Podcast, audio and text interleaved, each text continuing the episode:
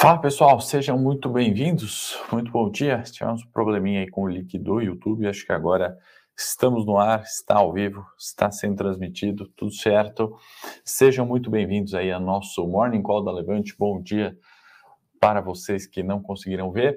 Uh, sou Henrique Osolino, sócio analista da Levante. Seja muito bem-vindo, você que está vendo ao vivo, você que vai ver a gravação. Estava comentando sobre os mercados, né? Temos aí é, LOA para falar, né? Déficit primário reduzindo, lá fora é, estimativas aí de subida de juros pelo mundo. Vamos comentar sobre tudo isso, cenário local, Rússia, obviamente, mas antes vamos tradicionalmente passar aqui pelos mercados, né? Índice Xangai na China fechou em alta de 0,34%, índice Nikkei no Japão alta de 3%, né? Sexta alta é, diária consecutiva do Japão, né? Do índice Nikkei e altas uh, realmente intensas ali, bastante fortes, né? O sexto dia e o índice Nikkei que chegou numa resistência dos 28 mil pontos, né? Testando ali, poderia ir facilmente para os 29. Então, fluxo muito positivo no Japão. Eurostox caindo no momento 0,78, S&P caindo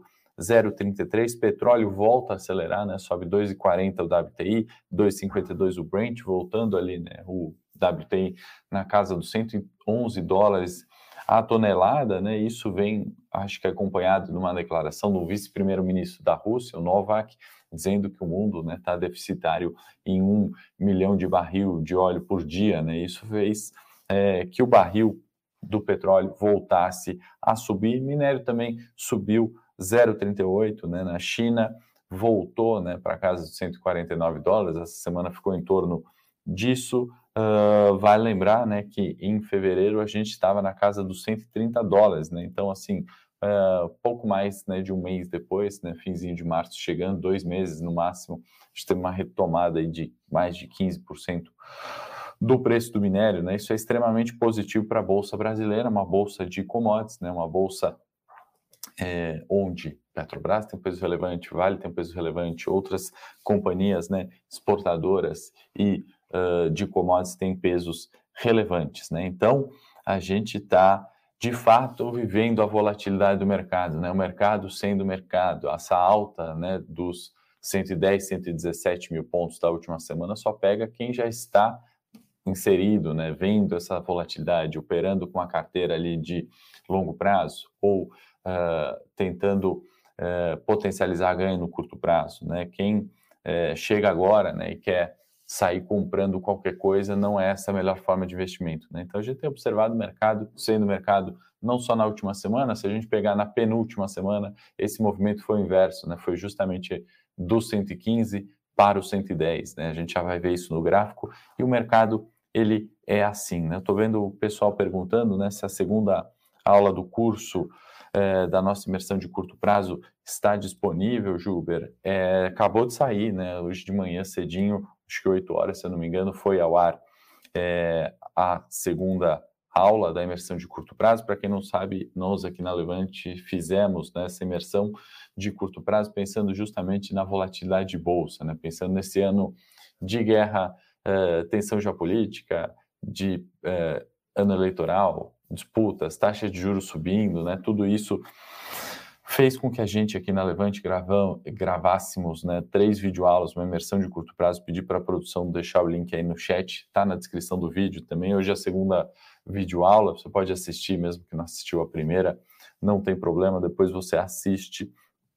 Eu acho que o conteúdo ficou bem bacana. Agradeço quem já assistiu e deu um feedback aí bastante positivo. Bom dia para o Marcelo, Maurício, todo mundo que está sempre aqui conosco. Sejam muito bem-vindos, né? Começando agora de fato, depois dessa passagem aí pelos mercados que hoje, né, mostrando uma certa cautela até do exterior, né, exceção, obviamente, de Japão, e a gente já vai falar por quê, mas antes eu queria falar do cenário local, né, da LOA, né, que é a Lei Orçamentária Anual, quem não sabe é um, uma lei que define ali, né, os gastos do governo, é, ou seja, é, determina onde os dispêndios ali dos fundos né, do governo podem ser usados e também reserva né, gastos, eh, direção específica para gastos. Né? Lembrando que um legislativo sempre aprova ou não os gastos. Né? Então, sempre que a gente ouvir uma notícia, olha, o governo fez isso, o governo fez aquilo, obviamente se não for um caso né, de, de infração legal, né, o governo teve a aprovação do legislativo. Né? Ela é extremamente importante porque ela determina, né, quando a gente vê déficit primário, se as contas do governo conseguem cobrir ali o orçamento, né, e isso teve né, a primeira reunião ontem, né, e a LOA mostrou né, que o déficit primário reduziu em 9 bilhões aproximadamente, né, então acho que isso é um dado positivo. Muito disso veio em função do aumento da receita. Né, e aí a gente começa a ver é, discussões sobre redução de impostos, né, toda essa preocupação fiscal que acaba acontecendo, e ao meu ver isso foi um, um, um leve alívio ali, o Bovespa acho que a alta não, não é só gringo, né, não é só questão de commodities, mas teve também, acho que uma boa parte aí, é, um reflexo disso, né, que seja pelo menos é, num primeiro momento, né, numa análise ali preliminar desses dados, né? Sobrando espaço para reduzir impostos, né? A gente viu aí o governo reduzindo impostos sobre importação de diversos produtos, manteiga, trigo, enfim, etanol, né? Por incrível que pareça, até discutia com o Luiz Nuinha, que é analista, né, do time, sobre é, essa redução de imposto de etanol, né? Todo mundo comemorando isso. E o Luiz trouxe um ponto interessante, né? Que é justamente é, a gente importa etanol, né? Por incrível que pareça, a gente consegue fazer essa façanha né, de portar alguma coisa que a gente tem grande vantagem competitiva na produção, né? Então a gente consegue trazer um produto mais barato do exterior do que fazendo aqui, né? Então esse é um grande problema, na verdade, é um problema é, um pouco é, estrutural, né? Mas vamos, é assim que a banda toca aqui no, no, no final das contas, a questão da LOA e essa questão de redução de imposto tem sido positivo, tem favorecido o preço de bolsa, né? Para isso que a gente tem que se atentar, tá bom?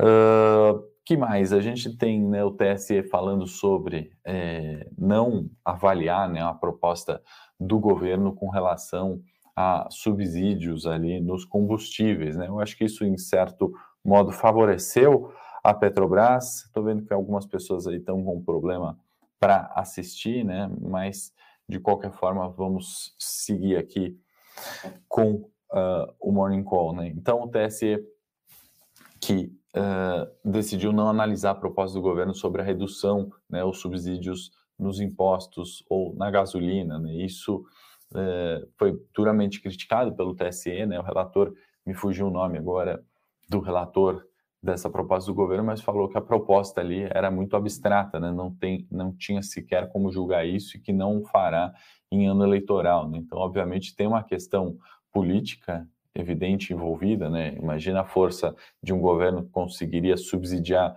gasolina, né? Então tem, obviamente, essa questão política. É, por outro lado, né, tem também aquela questão né, de é, devemos de fato subsidiar combustível, né? Devemos ajustar o preço de alguma forma, né? E aí fica essa questão, não tem uma resposta tão objetiva aqui para a gente abordar no Morning Call.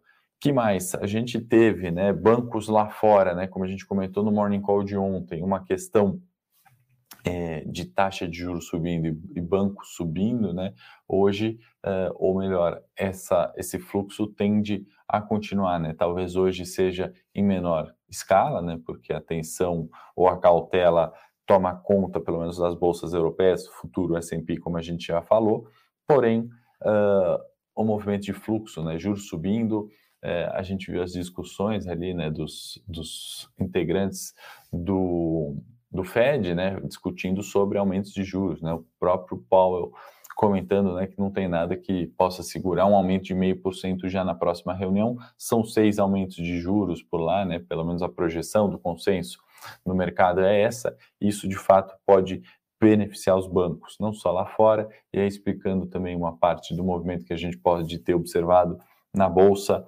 uh, sobre a alta dos bancos por aqui, né? A gente tem também é, além dessa discussão né, sobre subida de juros, né, aqui é, o reflexo né, dos 12,75 projetados para maio da Selic também, né, seria esse o fim de ciclo ou a ata né, acabou deixando aberto, se necessário, vai subir mais juros. Então, tudo isso tem favorecido né, uma, é, uma um fluxo comprador ali de bolsa e um fluxo comprador do setor financeiro, que mais um setor que tem peso relevante aqui no Ibovespa. Né? Então a gente segue com esse cenário internacional. Vou pedir para a produção compartilhar aqui a tela, né? Vamos, vamos para o gráfico do Ibovespa e aí a gente tem né, agora sim 113.500 podemos colocar como um ponto de suporte relevante, né? Ainda temos o 115, antiga resistência, já virando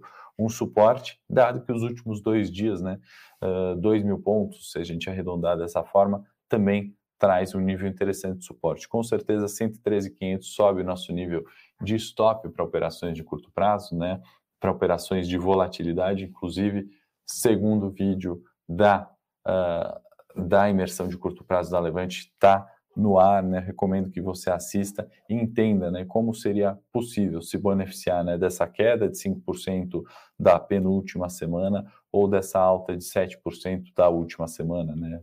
Operações, é, uma imersão de curto prazo, né? Sabendo o que está fazendo, gerenciando o risco, dá para a gente tirar bastante coisa, até mesmo dessa consolidação de preços, né? Inclusive temos aí resultados comprovando, né? Isso que a gente está falando na aula. Né? Então, não é só uma aula técnica, uma aula teórica, uma aula prática. Também recomendo que assista. O link está na descrição do vídeo. Volta para mim agora aqui, produção, por gentileza. Vamos falar de balanços, né? Vamos falar de dividendos de JCP. Tivemos alguns balanços aí para comentar. Uh, West Wing, né, recente estreante ali, teve um prejuízo de 16 milhões, né? West Wing que por muito tempo, né, a gente faz um relatório de vendas a descoberto, foi a líder ali né, do, do, do short no papel da West Wing e, de fato, um resultado ruim, ao meu ver, EBITDA negativo, né, uma série de é, problemas ali, né, quando a gente avalia do ponto de vista para mercado financeiro, né, reverter um resultado positivo que havia tido um ano antes, né. Uh, que mais? JBS, né, que teve um excelente resultado, a gente comentou pontos de resistência, recuou um pouco ontem, né, uma queda uh, em torno de 1%, né, aprovou é, a emissão de mais 1,2 bilhões em debêntures, né, então mais facilidade ali de financiamento para a empresa, positivo, né, uh, a empresa que vem reduzindo o custo da dívida já de algum tempo, né, não é de hoje, desde 2020, vem reduzindo esse custo aí, 2019 vem reduzindo esse custo da dívida, conseguindo melhorar sua estrutura de capital. TIM aprovou JCP também, o valor de 0,08 por ação, vai ficar ex no dia 29 do 3, e a VEG também aprovou pagamento de 154 milhões em JCP, dá mais ou menos 0,03 aí por ação, e uh, fica ex no dia 28 de março. E mais uma companhia aprovando recompra de ação, né? A VEG, que vai recomprar 300 mil ações é, ON, né? Então, de fato, dados positivos ali é, de balanços, né? Temporada de resultado que vai chegando quase ao fim, né? Já passamos aí da metade com certeza. E, uh, de alguma forma, né? Pontos positivos, né? Se a gente avaliar balanços ali de forma geral, né? Vimos já o setor de bancos, lucros positivos, tive o JBS, setor de carne, com lucro recorde nesse ano. A gente está vendo as locadoras, né? Também com lucros recordes. Então, assim, bastante é, resultados positivos. Estou vendo alguns, algumas pessoas aí com problemas da transmissão. O YouTube está transmitido para alguns, para outros não. É, de qualquer forma, o link para a segunda aula do curso já está disponível. A produção pode colocar aí na descrição do vídeo. E por hoje é isso, pessoal. Muito bom dia para você que assistiu ao vivo ou a gravação. Bom dia e amanhã, 8h30 da manhã, estou de volta. Um grande abraço. Para saber mais sobre a Levante, siga o nosso perfil no Instagram levante.investimentos. Se inscreva no nosso canal do YouTube Levante Investimentos. E para acompanhar as notícias do dia a dia e mais sobre a Levante, acesse nosso site levante.com.br.